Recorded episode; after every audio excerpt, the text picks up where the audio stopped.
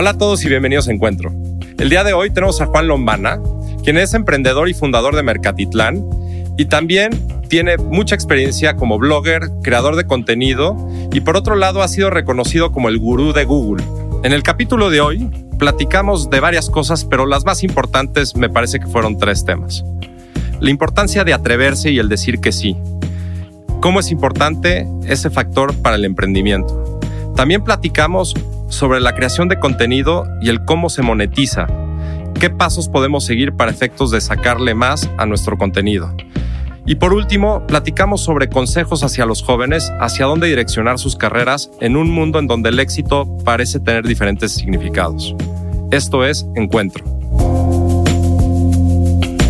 Hola Juan, ¿cómo estás? Mi queridísimo Álvaro, muy bien, ¿y tú? Bien, bien, muchísimas gracias. Estamos súper contentos de tenerte aquí con nosotros. No, hombre, el contento soy yo que me hayan invitado. Muchísimas gracias. Estoy feliz de este chismecito que vamos a tener bien inspirador, hombre. No, seguro todos nuestros escuchas van a estar felices de, escuchar un poquito sobre tu experiencia y cómo de alguna manera has diversificado tu profesión y has, sabido como pegarle bien por todos lados a un chorro de cosas y aparte a cosas que, que creo que hoy más que nada son súper importantes. Entonces, felices de tenerte y encantado de, tener esta conversación. Muchas, muchas gracias, de verdad. Sí, va a estar bueno, va a estar bueno.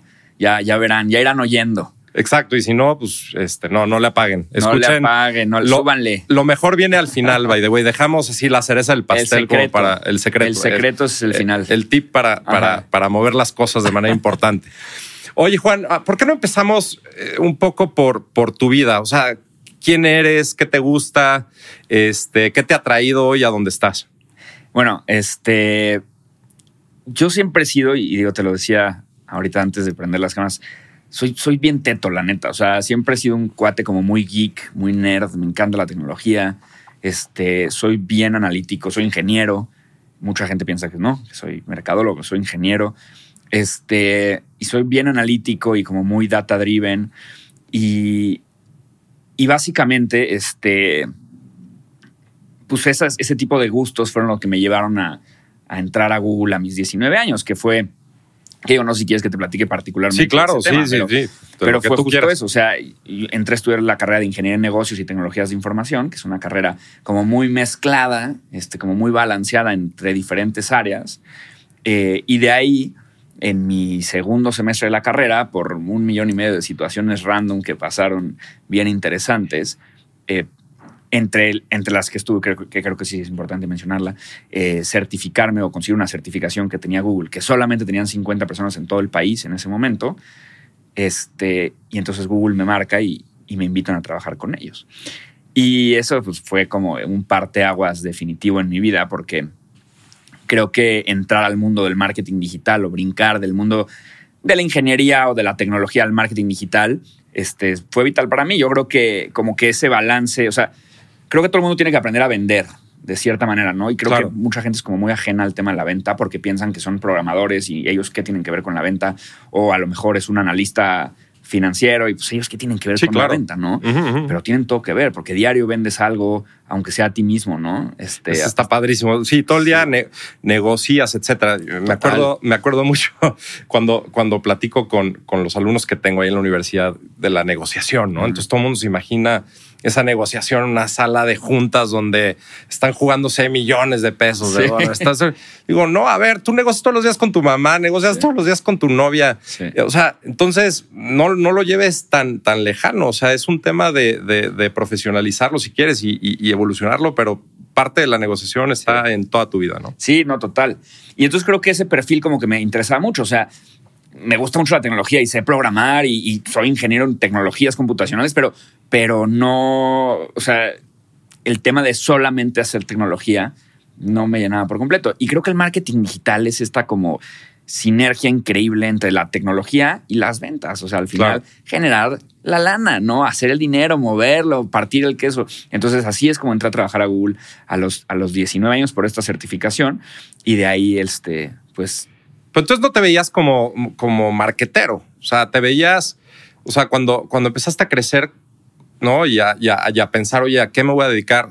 ¿Tú qué pensabas que ibas a hacer cuando eras niño? Yo, yo pensaba que, iba a ser más en el mundo de la tecnología. Ok. O sea, sí fui ese chavo que creció y que su ídolo era Steve Jobs. sea, Ok. sí fui ese cuate totalmente, totalmente. O sea, mi ídolo no era, eh, no sé, no era el, el goleador de la selección, no. Ok, O sea, mi no, ídolo no, no, Steve era Jobs, Steve ¿no? Jobs, Sí. Steve Bosniak y, Steve y Wozniak, decía, exacto. yo quiero por allá, pero, pero creo que hiciste una cosa bien interesante y es, creo que viste una oportunidad de mezclar yo que las dos cosas, o sea, de, o sea, por un lado la tecnología, ¿no? Entrando a Google y ahí yo creo que despertó que tu pasión por el marketing, ¿o qué? Sí, sí, sí, sí. O sea, es que me empiezo a dar cuenta que existen estas cosas, porque esto fue hace como 10 años, como 11 años. Este, tenía 19, tengo 29, hace 10 años. Y, y apenas empezaba el marketing digital. La verdad es que no había mucho. O sea, no existía Facebook Ads, no existía Facebook Claro. o apenas estaba empezando. Google Ads apenas era una se llama Google AdWords, antes era una herramienta ahí pequeña, pues. Este, y entonces me empiezo a dar cuenta que, que existen estas herramientas que pueden verdaderamente potenciar los negocios de la gente. Y me doy cuenta también de algo bien interesante, Loro, que es tanto, o sea, por ejemplo, Google en ese momento, o Facebook ahorita, o, o todas estas plataformas gigantescas de marketing digital, este, eh, enfocan todos sus esfuerzos en enseñarle marketing digital a agencias de marketing Claro. y no a emprendedor final. Y entonces tienes al cuate que vende zapatos, que tiene una zapatería, que, que quiere vender más porque quiere que su hija vaya a una mejor universidad y no puede realmente tocar estas herramientas porque las ve como algo muy complejo y dice, no, yo no soy ese cuate técnico, Claro. no, yo no le sé a la compu. Y entonces me doy cuenta que existe este hueco que nadie está llenando y es explicar o enseñar marketing digital de manera sencilla y de manera divertida a un emprendedor directo o a una Claro. pyme directamente Claro, sin pasar por una agencia.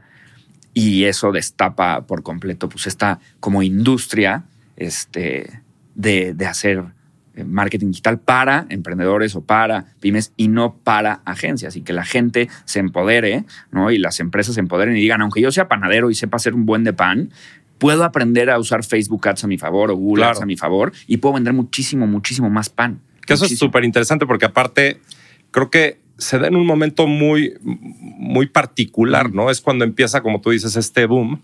Y, y creo que hay mucho mérito, ¿no? Porque luego la gente dice, ah, mira, es que estuve en Google. O sea, creo que la gente no se da cuenta de la importancia que tiene maximizar, ¿no? El momento que estás viviendo, ¿no? y a utilizar las oportunidades a tu beneficio para efectos de desarrollar algo como lo que desarrollaste tú. Y, y creo que eso tiene mucho que ver con algo que dices y, y- y que he oído en otras entrevistas que has tenido, es el poder del decir que sí, Sí. ¿no? Como que luego, luego no, no, no valoramos eso, ¿no? Creo que, creo que es muy fácil decir no a muchas cosas en tu vida. Sí. ¿no? Sí, creo que, o sea, ese es como un, casi un eslogan en mi vida. Ajá. Y a, a ver, no siempre sale bien, ¿eh? Este, Me imagino que habrá cosas que si dices, híjole, hubiera dicho, hubiera dicho que no, pero te voy a decir cuál es mi, medo- mi, mi manera de pensar, por lo menos. Y, y también creo que es muy analítica.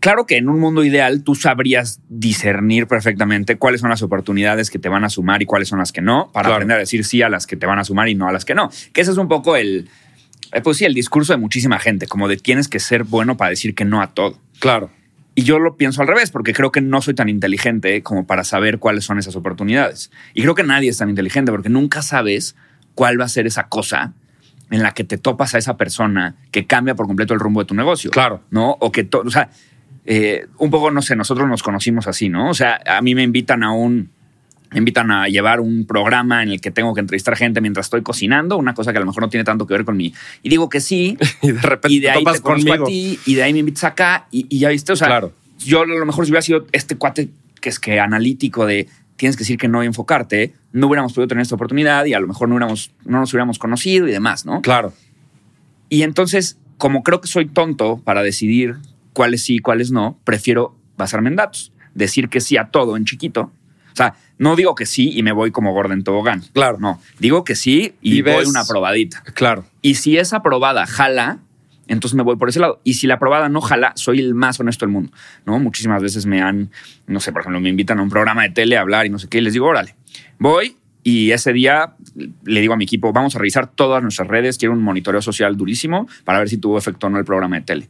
Y cuando no tiene, le me vuelven a invitar la siguiente semana o el siguiente día. Les yo soy súper honesto. Sí, Ajá. mejor. No, no soy el correcto y, mejor tal. Que creo que eso también, eh, creo que se agradece, ¿no? Creo que luego es interesante, ¿no? En, nuestra cultura nos gusta mucho también como, o más bien, voy a replantearlo, nos da pena decir de repente pues, que no es, no es lo nuestro o, que busquen otro, como que somos, somos muy amables, ¿no? Total. Y de repente creo que tendríamos que aprender mucho de otras culturas en donde pues, es mejor decir, ser transparente, decir la neta y, y pues, seguir adelante, ¿no? Sí, totalmente.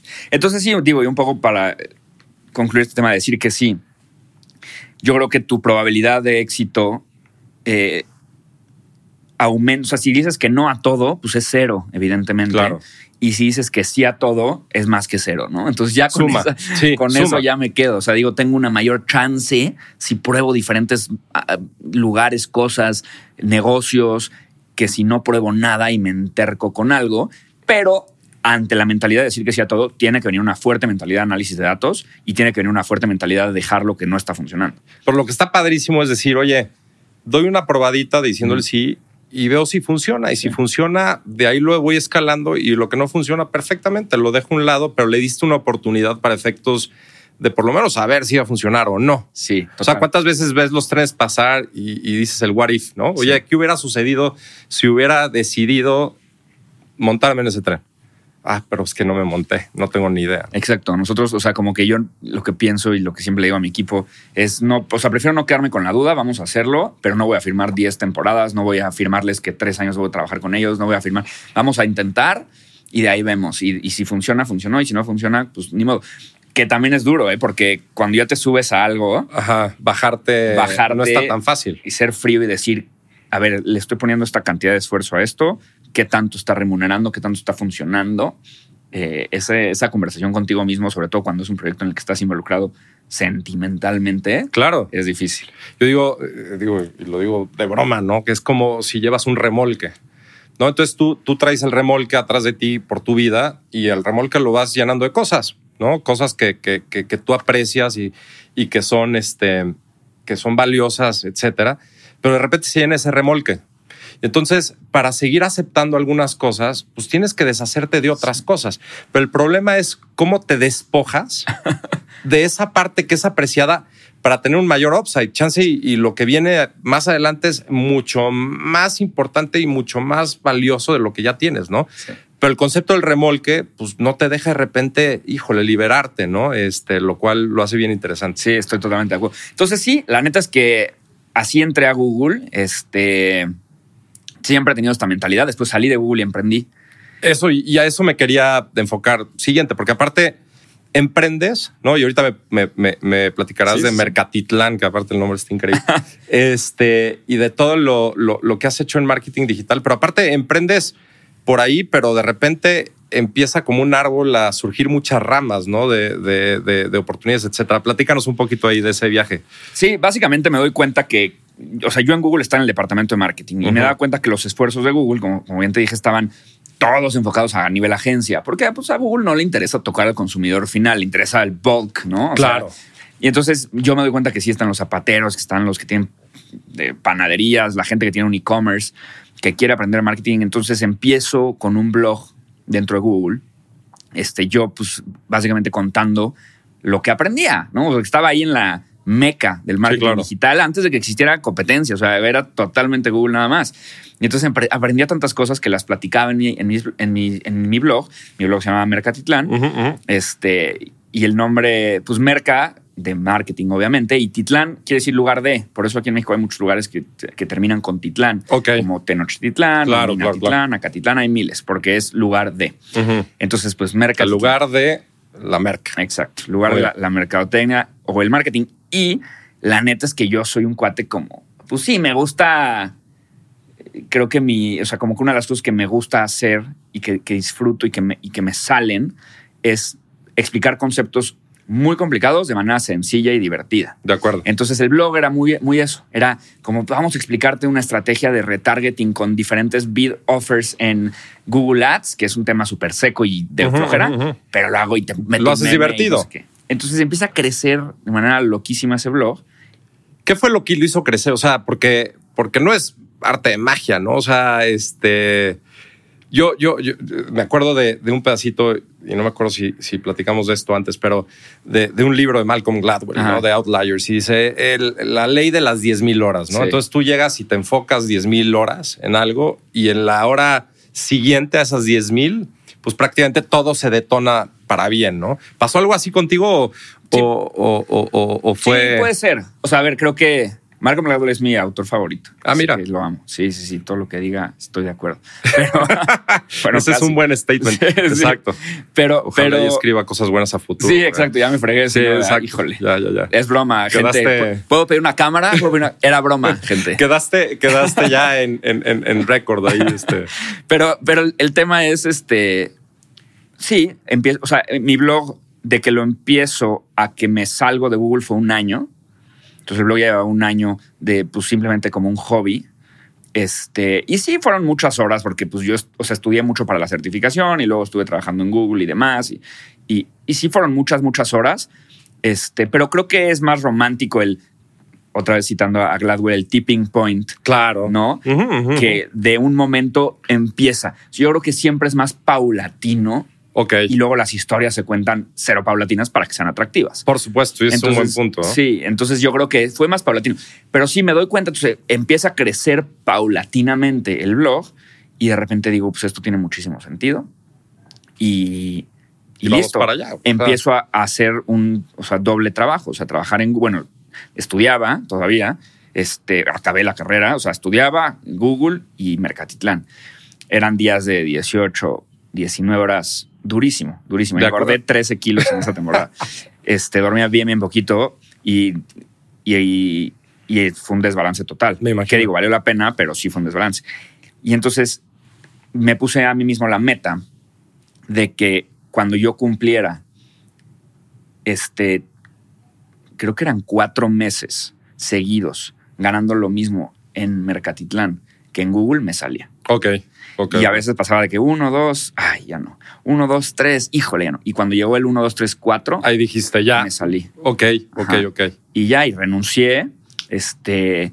Y a ver, un poco me interesa tocar este tema porque creo que ahorita en las redes sociales está bien, este, como idolatrado esta narrativa del emprendedor que renuncia. Y creo que es una súper tontería. O sea. Ándale, va, platícanos, platícanos por ahí, porque seguro mucha gente de la que nos oye justo está haciéndose esa misma pregunta. ¿En qué momento renuncio donde estoy trabajando sí, sí, para sí. efectos de emprender? y ¿no? Acuérdense que estas decisiones super bold de que ves en las películas de cuando Zuckerberg le dice one million, what about one billion? ¿no? Eso no claro. existe, ¿no? O sea, ya, ya, eso en las pelis se ve padrísimo y dices, wow, es un genio. Y en los libros, la neta, y, y nos encanta pues, las narrativas y el storytelling, pero claro. la realidad de las cosas es que todos esos emprendimientos, o sea, o muchos de esos emprendimientos, como Google, este, o como Facebook o como Amazon, se hicieron estos riesgos calculados. O sea, nunca fue una decisión de salta al vacío a ver qué pasa. Sí, claro. Todos tenían súper calculados sus riesgos, o tenían backups, o tenían otras empresas, o tenían unos ahorros descomunales, o unos papás muy ricos, o unos, no sé, ¿no? Sí, no es, no es la historia de decir, híjole, dejo todo atrás no y es. le apuesto y dejo de comer un rato. No.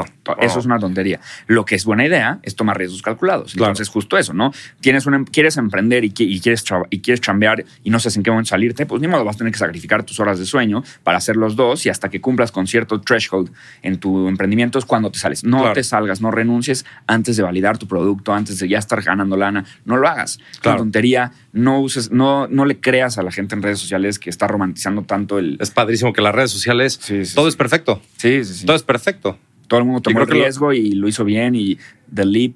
No, y unas sonrisas enormes y los coches atrás. Sí, este, sí, sí, sí, y es totalmente falso. O sea. Ya, ya, ya, ya. Oye, y, y, dime una cosa, o sea, porque te sales de Google, fundas Mercatitlán y luego chistoso porque empiezas a, a, a tomar como mucha fuerza también como, como líder, como de opinión, pero también este, empiezas a participar en, en, en, en, en redes sociales más como blogger, creas contenido, lo, lo escalas. ¿Qué, ¿Qué, es eso? ¿Cómo se monetiza eso? ¿Cómo se come eso? Yo, yo mis hijos, fíjate que yo creo que tengo cuatro hijos chiquitos y, y, y me acuerdo los dos mayores, el mayor hoy tiene 14 años, como que siempre su sueño era ser youtuber, sí. ¿no? Y entonces ven a Mr. Beast ahí este, afuera y, y ya Luisito Comunica y todos estos cuates.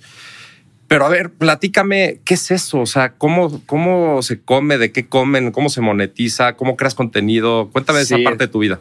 Es el, es el número uno que quiere ser de grande en Estados Unidos, ser youtuber. El Está número uno es en las está cañón. Está cañón. O sea, la celebridad de antes, Sí. el, el cuate Televisa, este, o no, La- ya como que Dice, no, es como del youtuber. pasado, ¿no? O sea, Sí. pues sí, no, yo no, no, es más, ya Sí, le pregunto. streamer o youtuber. Sí, claro. está cañón. Es que, claro, porque ves, ven la cantidad de lana que se meten, ven lo divertidos que son, porque todos son muy carismáticos, y ven una parte de la diversión de su vida. Nadie ve la otra, ¿no? Entonces, por eso es tan atractivo, ¿no? Ok, Porque cuando dices quiero ser astronauta, te imaginas la luna, pero también te imaginas las guamisas, ¿no? Yo siento, ¿no? Como que te imaginas que tienes que tener ocho doctorados. meten la centrífuga esta y dices, te desmayas en el, en segundo 14. ¿no? Ajá, entonces como que menos, Sí. ¿no? Y quiero ser bombero, pues sí, que puedes rescatar un perrito de un incendio, pero te imaginas que te puedes morir, ¿no? Pero el youtuber como que al parecer no tiene downside, ¿no? Ok, Como que todo exacto. es bonito. Y eso es falso, obviamente, ¿no? Entonces, sí, un, un poco aquí, lo primero, o sea, que quiero es como definir que existen como dos maneras de ser un generador o un creador de contenido. Vivir de, de generar contenido es una, ¿no? Y es Luisito Comunica o, o Mr. Beast, ¿no? En donde el 100% o cerca del 100% de tus ingresos Viene de vienen de las visualizaciones, de las reproducciones, de que la gente coloque anuncios en tus videos, en tus podcasts y demás. De acuerdo. En donde tú dependes totalmente de la viralidad y del número de seguidores. Entre más gente te vea, Mejor, más rating, Claro. más anuncios, más te pagan, más ganas dinero, ¿no? De esa manera es como monetizan estos cuates. De acuerdo. Y existe otra, que es en donde yo estoy, en donde toda la generación de contenido que hagas gira alrededor o simplemente es un medio de difusión de otro producto o servicio. Ok. ¿ok? Entonces tú te vuelves un líder de opinión eh, o un generador de contenido para tener audiencia. Y para posicionarte en la mente de la gente, como que sabes de lo que hablas, para poder generar la monetización a través de vender De acuerdo. otra cosa. Ok, ok. No a través de, de- de YouTube, sino a través de tu negocio. Exacto. En este caso, vamos a ver Mercatitlán. Totalmente. De acuerdo, Ajá, o sea, entonces son dos cosas totalmente distintas y la gente que nos escucha que si quiere ser youtuber tiene que pensar qué tipo de youtuber va a ser, porque no es lo mismo las métricas o hacia dónde te tienes que dirigir si eres uno o si eres otro. Por ejemplo, a mí la viralidad me sirve, pero no tanto, porque a lo mejor me vuelvo muy viral en algo, consigo mucha gente que vea ese video, eh, pero si esa gente no es el target market de un curso o de un o de mi libro o de o de comprarme una Sí, claro. consultoría para su O empresa. sea, al final no se materializó no el se objetivo. materializó. sí me hice más tanto- famoso, pero es puro vanity metric, ¿no? Que ahorita No entramos al tema de ser famoso y el éxito y todas Sí. estas cosas que también creo que hay, hay muchos espejitos. Y luego los otros cuates, ellos sí dependen de la viralidad, dependen de la fama, dependen del número de reproducciones y dependen mucho de que mi contenido se vea y que sea espectacular y Claro. lo que hace Mr. Beast, ¿no? Vamos a regalar esta lana, vamos a regalar un jet privado, vamos a... Y entonces ellos, es un negocio totalmente diferente. Hay un lado, o sea, eh, ponte que un negocio es un negocio editorial, o sea, el mío sería más un negocio editorial Ok. y el otro es un negocio de Hollywood. O sea, De acuerdo. los dos son creadores de contenido, pero uno hace libros, uno es Malcolm Gladwell y otro es Robert Downey Jr. ¿no? Exacto. Sí, Totalmente de acuerdo. por ahí. Súper interesante eso que dices. Yo creo que muy poca gente se da cuenta de, de este, este, este, esta división como de, de- de objetivos, ¿no? Y como que se confunden, ¿no? Al final, Sí.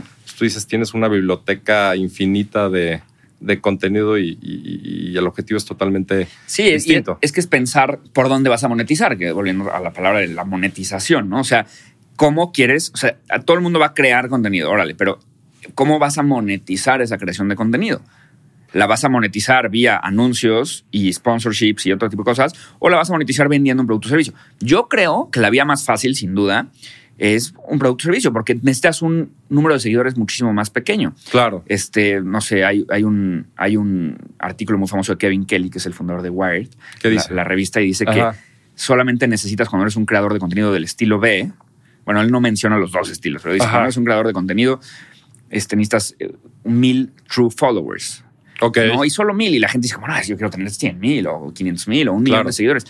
Pero si te pones a pensar en realidad y haces tus matemáticas correctamente, No necesitas. pues con mil seguidores que le saques de utilidad al año 100 dólares, pues tienes 100 mil dólares al año, Sí, claro, ya. 8 mil 300 dólares al mes. con mil seguidores. Está más, cañón, exacto. ¿No? Entonces, pues es un negocio para mucha un gente muy muy, buen negocio. interesante. Oye, y una pregunta, Juan. Hoy, por ejemplo, industrias tradicionales, ¿no? Que, que- que nunca han utilizado medios digitales. Para difundir y para vender, etcétera. O sea, ya es necesario hacerlo. O sea, eventualmente ya la el marketing tradicional que conocíamos, el radio, la tele, este normal, no, no los stream Sí. services. O sea, ¿cuál es el juego que están tomando? No, yo, yo he oído como las dos versiones. He oído gente que dice, no, pues es que en México, por ejemplo, sigue siendo súper importante el estar presente en el radio, ¿no? Sí. Que, uf. Y hay gente que me dice, no, pues ya el radio es del pasado y pues vamos a enfocarnos ahora en, en Netflix y en, en Sí. YouTube o lo, o lo que sea, ¿no? ¿Cuál es tu view ahí? Sí, yo creo que más que dividirse por pasado y presente, se divide por segmentación. Ok, ¿A qué voy? A que si tú eres un producto de súper alto consumo y que tiene poca segmentación y es poco anichado, pues sí va a ser mm, buena idea para ti hacer una campaña en tele o en radio si es Coca-Cola, ¿no? Claro. Y a lo mejor es una campaña de branding, que es presupuesto que ya, tú ya tienes dispuesto para tirarlo a la basura, entre comillas, este, sin esperar un retorno de inversión muy claro de ese, de ese presupuesto. Pero ¿qué pasa si eres un cuate que vende, eh, pues no sé, tiene un e-commerce de botas para cuates que escalan, ¿no? Entonces te vuelves un poco más de nicho y los anuncios a gran escala lo único que van a hacer es perder tu dinero. ya te. ok. Tienes, tienes que tener alguna plataforma en donde se pueda segmentar más, más particular para gastar únicamente parecerle a los güeyes o los Sí, ¿para cuates, qué cuates que a los cuates que como yo que no salen ni a la esquina? No, total. Entonces, la idea es esa. O sea, sí creo que. Este, o sea, yo no soy de los que, ay, la tele no sirve o las revistas no sirven. De algo sirven, pero sí sirven menos que digital. El retorno de inversión es menor y sin duda las pymes y a los emprendedores les sirven casi nada. Ok. ¿no? O sea, tienes que ser una empresa muy grande para tener disponible ese presupuesto muy grande para poderlo dedicar a branding sin esperar un retorno de inversión, cosa que en una pyme no existe. Sí, no, de acuerdo. Tienes que maximizar cualquier peso que estás invirtiendo. Total. Y además tener un producto que no esté en lo absoluto anichado para que el anuncio sea efectivo. Sí, tenga esa difusión masiva y al final como que te sirva de manera Sí. clara, ¿no? Sí, o sea, si eres, no sé, un. Ahorita que yo me estoy quedando sin pelo y he buscado tantos. ¿Por qué me dices cosas tan sensibles, oye? No, porque, porque sí, o sea, porque No, así ya. estoy, o sea, me estoy viendo y digo, ya, ya me estoy quedando sin pelo. Y ¿Sabes qué sirve para eso? qué decir, nada, ¿verdad? La resina. ¿Cuál es la resina? La resinación. ¿De sí, es acuerdo? que sí, de verdad. Oh, sí. Y entonces digo, ves un anuncio en, en la calle, en un espectacular y shampoo para la caída del pelo. Y si te pones a pensar y dices, no manches, este anuncio, los, los cuates que lo están pagando, o sea, están pagando 24-7, ¿no? O, ah, incluso hasta estas empresas te hacen firmar por un año. Entonces, tú pagas 24-7, pero el anuncio solo es efectivo si pasa un pelón, lo ve y luego el pelón en el súper se acuerda y Para compra. comprar el, el shampoo. Entonces, claro. si lo puedas realmente medir, ¿qué porcentaje de la gente que está enfrente del anuncio es ese pelón que compra, no De que lo ve? de acuerdo, es, de acuerdo. es el 1%. Ujú, ujú, ujú. Y tú estás pagando el 100% del tiempo. A ti no te cobran cada que pasan pelones. Y en Google sí. En Google tú pones, quiero aparecer cuando alguien busque shampoo para la caída del pelo o cómo dejar que se me caiga el pelo. Y solo va a aparecer ahí. Claro. Entonces tienes, apareces mucho menos, tienes un costo mucho más reducido y tu retorno de inversión es más alto. Está, está impresionante eso. ¿eh? Yo, yo ya le tengo miedo al algoritmo Sí. ahí de Google, hijo. Es, hijo, estoy seguro que, que, que, que, que quieres eso porque te va a aparecer todo el resto de tu vida ya, ¿no? Este, Somos muy predecibles. somos muy predecibles. Somos muy predecibles. Oye, dime, dime una cosa. Ahora, hablando de todo este tema de monetización y, y- y toda esta parte de generación de contenido, etcétera, ¿cómo ligas eso con la inversión? O sea, al final, algo que muchos yo creadores de contenido y gente como tú han hecho y creo que han hecho muy bien, o por lo menos eh, es saber invertir. Sí. ¿no? Y entender un poquito también los ciclos, es decir, pues, chance y, y lo que tú decías. Hoy el negocio puede ser eh, generar clics en, en YouTube, pero mañana, quién sabe, ¿no? Mañana cambia la tendencia, las demografías, etcétera. ¿Dónde juega la inversión en tu vida, este, en la vida que ves también de, de- de la gente que, que está en tu medio, etcétera? Sí, yo creo que, digo, como emprendedor, siempre es muy atractivo reinvertir en tu negocio. ¿no? Y casi siempre, si tienes un buen negocio, pues va a ser la o de las inversiones que más vas a tener, pues tú la mano en el volante. Claro. Y aparte de todo, pues una, una- un retorno de inversión más coquetón. Claro. ¿no?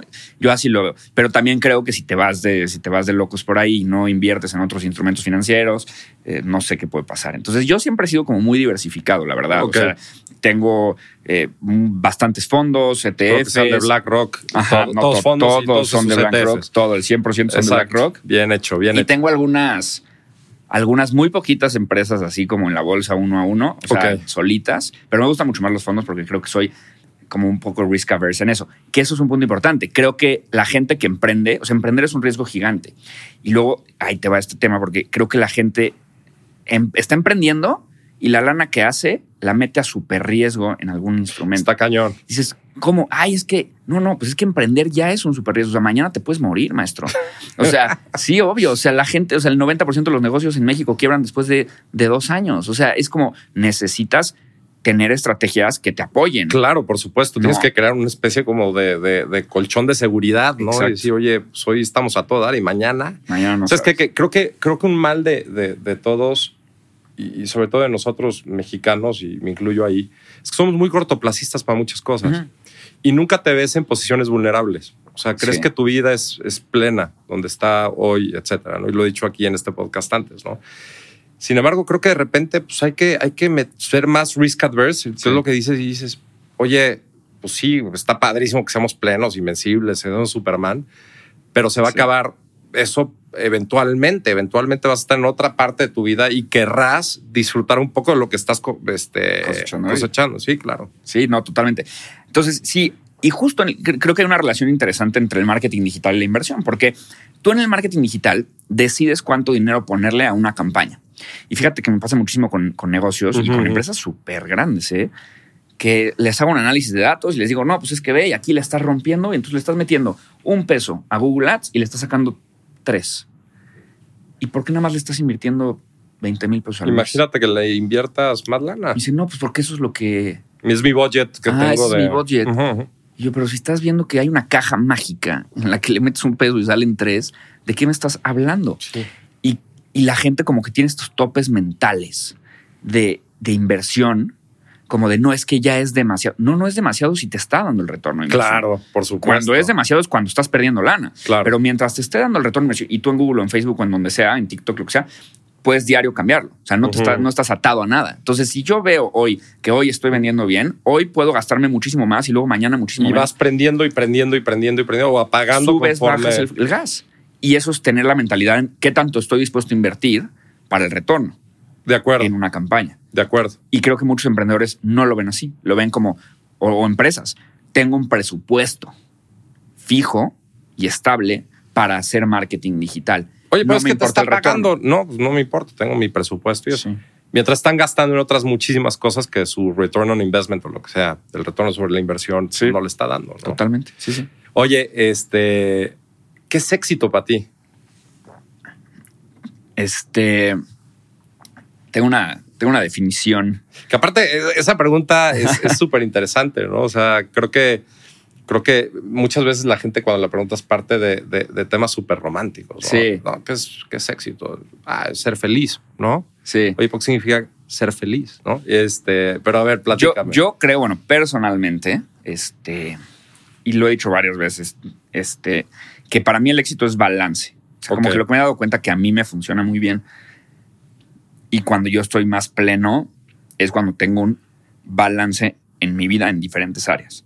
Entonces, lo que yo recomendaría es primero ver qué áreas te interesan, porque a Claro. lo mejor, no sé, a ti te interesa mucho más la espiritualidad que a mí. Entonces, pues para mí el éxito no va a estar tanto en la espiritualidad y para ti muchísimo, no Claro. lo sé, ¿no? Ujú, o a mí me interesa muchísimo mi relación con mis amigos y tú no, tú te interesa mucho más tu relación en tu familia. Claro. No lo sé. Entonces la idea es, o sea, como que yo lo que he pensado del tema del éxito es tener un balance entre las áreas de mi vida que me interesan, ¿no? Que es salud, desarrollo, familia, relación este, con mi pareja, amigos, este, mi chamba, Claro, o sea, claro, claro. la prosperidad y, y educación, o sea, qué tanto estoy creciendo mentalmente, que son esas áreas. Y balancearlas, creo que es mucho más fácil de, o sea, estar muy tronado y ser el güey súper fuerte, Claro. ¿no? Y tener un cuerpazazazo y ir al gimnasio ocho horas y no tener amigos y no tener educación y no tener balance, o sea, no tener todo eso. De acuerdo. Es más fácil que no estar tan tronado, pero estar normal no tener, no salir diario de fiesta con tus amigos, pero también tener amigos. O sea, lo difícil es el desbalance. Es más fácil hacerse rico a costa de todas las áreas que balancear. Claro, totalmente de acuerdo. Para mi gusto. Yo también creo que si no hubiera cuates que se quieren desbalancear totalmente, no habría Apples ni Teslas en el mundo. Necesitas estos locos que están dispuestos a poner su vida para poder tener éxito profesional. Claro. Necesitas. Pero para mí no vale la pena. O sea, para mi vida personal, yo digo, es un balance entre todas las áreas de mi vida. Y cuando siento que voy hacia otro lado y que ya me estoy desbalanceando, me pellizco y digo, oye, maestro, estás trabajando muchísimo más o este fin de, o esta semana hiciste demasiado ejercicio o pasaste demasiado tiempo con tu familia o con tus amigos. Hay que balancear. Para mí el éxito es balance. Oye, y ese balanceo al final lo que te lleva es a la felicidad. Sí. O sea, porque porque fíjate, ¿eh? o sea, y empecé con esto de, de manera como a propósito, porque yo, yo pienso igual que tú, ¿eh? Este, y considero que, pues sí, de repente necesitas a esta gente obsesionada con desarrollar tal, y pues va y lo desarrolla y lo lanza, ¿no? Y hay gente que manda cohetes y, va a conquistar Marte, ¿no? Pero, pero, pero el tema del balance es muy interesante porque, porque al final a dónde te tiene que llevar. Si tú, yo balanceo siete partes de mi vida, pero pero pues al final, ¿quién quiere ser? Quiere ser un cuate yo que feliz, ¿no? Este, sí. ser un cuate acomplejado, triste, este, tal, pues está horrible, ¿no? No, totalmente. O sea, y creo que este, el tema es, o sea, tú, tú puedes ser feliz estando desbalanceado, porque para ti eso es... Ah, bueno, tienes, claro, tienes toda la razón, 100%. O sea, yo no. Exacto. Yo cuando me desbalanceo, eres infeliz. Estoy totalmente infeliz. Es miserable. Pero cuando estoy balanceado, soy, pero hay gente que es súper desbalanceada. Y dice, yo soy feliz. A mí me encanta el, el, gimnasio 14 horas. Claro, claro, claro. Entonces yo no creo que el balance, eh, o, se puede extrapolar esto a, cualquier persona. Claro. Al menos creo que es mi opinión. y, creo que es mi opinión porque lo que sí compartimos, todos los humanos, son las 24 horas del día. De Ahí sí nadie tiene más. De Entonces, acuerdo. pues inequivocadamente, si le dedicas más horas algo, le dedicas menos horas a, otra cosa, claro, por supuesto. Entonces yo ahí es donde creo que no puedes tener todo al 100. De acuerdo. ¿No? O sea, y otra vez ahí las redes sociales, ¿no? Como nos engañan de que vemos a gente que es rica, guapa, exitosa. Eh, en 24 horas. Tiene amigos, tiene no sé qué, estudia, no Eso es falso. Porque no le cabe en el, en el día todo al 100. Pero sí creo que puedes tener todo al 75. Claro, Eso por sí supuesto. Y lo vas, y lo vas más o menos midiendo, ¿no? Híjole, qué bruto, tienes toda la razón. Yo sigo impactado en las redes sociales, lo fácil que es caer en, este, en estos espejitos, ¿no? Y, en estos espejitos de, éxito, ¿no? Sí, y, lo veo mucho con, con mis hijos y conmigo mismo. O sea, de repente, pues, si abres Instagram oye, ¿cómo le hace todo el mundo para estar de vacaciones todo el tiempo? Pero aparte, no solo en vacaciones, en lugares exóticos. Y, y vos dices, no, pues, pues, soy un mega loser, ¿no? Y, pues no, pues hay que rascarle un poquito y, medio no dejarnos engañar, ¿no? Total. Ah, bueno, pues ahorita el Mundial es muy buen ejemplo, ¿no? O sea, digo, no sé cuándo va a salir este, este capítulo, pero pues pasó en todo el mundo que todo el mundo que no fue al Mundial vio Instagram de toda la gente que fue al Mundial. Todo el mundo está en el Mundial, ¿cómo yo no fui al Mundial? Exacto. Oye, este, y tienes un FOMO horrible, ¿no? Muy espantoso.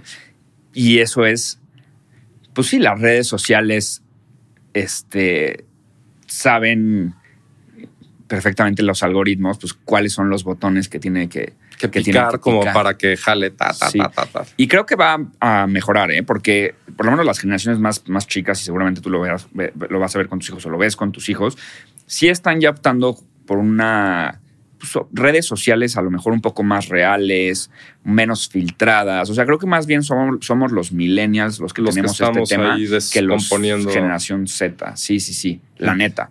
Y, creo que ellos como ya nacieron con redes sociales, eh, lo ven como no un lugar para blofear o para demostrar y lo ven como algo parte de su vida. Es parte de su vida. Tienes absolutamente toda la razón. Exacto, ya nacieron con eso. Nosotros no. Sí, nosotros es como, ay, el que tenga más y el que tenga más seguidores y el que muestre más y el que... Y sí, y, esa es la realidad y eso es lo que sirve y el algoritmo te da el feedback cuando algo sirve y entonces tú quieres más de eso y, publicas más de eso y, y, de eso se trata el juego de redes sociales. Esa es la realidad, pero también hay que saber que es un juego. Totalmente. Oye, Juan, ¿Qué le recomiendas, por ejemplo, a, todos estos jóvenes que están allá afuera? Creo que ya platicaste un poquito sobre, sobre el emprendimiento, etcétera, pero Pero, pero el tema de, de, de cómo modulas el tema de atreverse. O sea, porque por un Sí. lado decimos, oye, atrévete, ¿no? Este, oye, tienes una buena idea. Pero por otro lado decimos, sí, atrévete, pero no seas tan, Sí. no, no te vayas así a lo, a lo, a lo menso, ¿no? Sí. Entonces, o sea, para todos los jóvenes que te están oyendo y que te siguen, etcétera, o sea, ¿qué, qué les dirías? Yo creo que. O sea, ahí les va mi manera de pensar. Imagínate que estás en una carrera de 100 metros planos Ajá. y al lado de ti está Usain Bolt. Pero eres tú, Álvaro. O Sí, claro. No eres otro cuate. O sea, eres Álvaro así ahorita. ¿No? Y tienes a. Y está Usain este Bolt al lado. Estás acabado, ¿no? O sea, Sí, no, tienes un ¿no? chance, O sea, sí. nadie de aquí, nadie que nos escuche, Le va a ganar a nadie, no importa quién nos esté escuchando. De acuerdo. Tiene un chance. Estamos fritos. ¿Cuál es la única manera de ganar, de ganar esa carrera, de ganar los 100 metros planos a Usain Bolt? Saliendo antes. Claro. Si tú sales antes, aunque seas más lento, vas a llegar antes a la meta probablemente. Depende de qué tan más lento seas, ¿no? Pero, pero si sales antes, probablemente llegues antes. Correcto. La desventaja de la, bueno, en el mundo de las carreras no se puede hacer eso porque pues, hay un pistolazo y todo el mundo sale a ese mismo momento. No puedes aparecer- salir antes. Pero en la vida no. Eso es bien curioso. Parece que sí, pero no. O sea, parece que en la vida el pistolazo es cuando te gradúas de la carrera o de la maestría o cuando algo sucede que puedes pedir el aumento o que llevas cinco años Tu en famoso tipping point, así de. Claro. Ajá, Ujú, que ujú. dices a partir de aquí.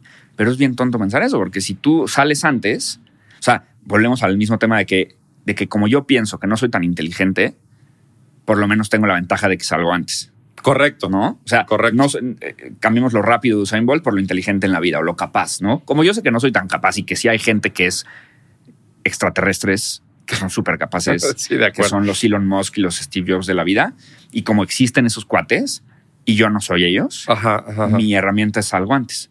En todo. En todo salgo antes. Oye, pero para salir antes, me encanta, me encanta lo que estás diciendo. La, la parte interesante es cómo haces para salir antes, ¿no? Y perdón, quiero, quiero profundizar un No, poquito no, en ese tema, porque, porque para salir antes, creo que tienes la capac- tienes que tener una capacidad de leer tu ambiente, de leer más o menos lo que está sucediendo, etcétera. Es decir, tienes que tener algo que despierte esa chispa para salir antes, ¿no? Porque si tú llegas mañana y otra vez somos dos, extra- eh, eh, llega un extraterrestre, ve Usain Bolt, no lo conoce, no sabe que tiene el récord de 100 metros, tal, pues dice, pues, ¿para qué salgo antes? Pues este cuate, no, no. Tienes que saber qué, qué, qué- qué es Usain Bolt, etcétera, o tienes que leer. Mucho hace poquito, fíjate, estaba leyendo este, un libro y decía, es que es más importante el fijarse en lo que no sucede aún que en lo que está sucediendo, fíjate. ¿eh? Sí. Y hay toda una teoría del Black Swan, no sé si las... Sí, perfecto, en la las- negociación. eh, y entonces, fíjate que, que- cierto es, es, mucha gente se, enfio- se enfoca en lo que existe.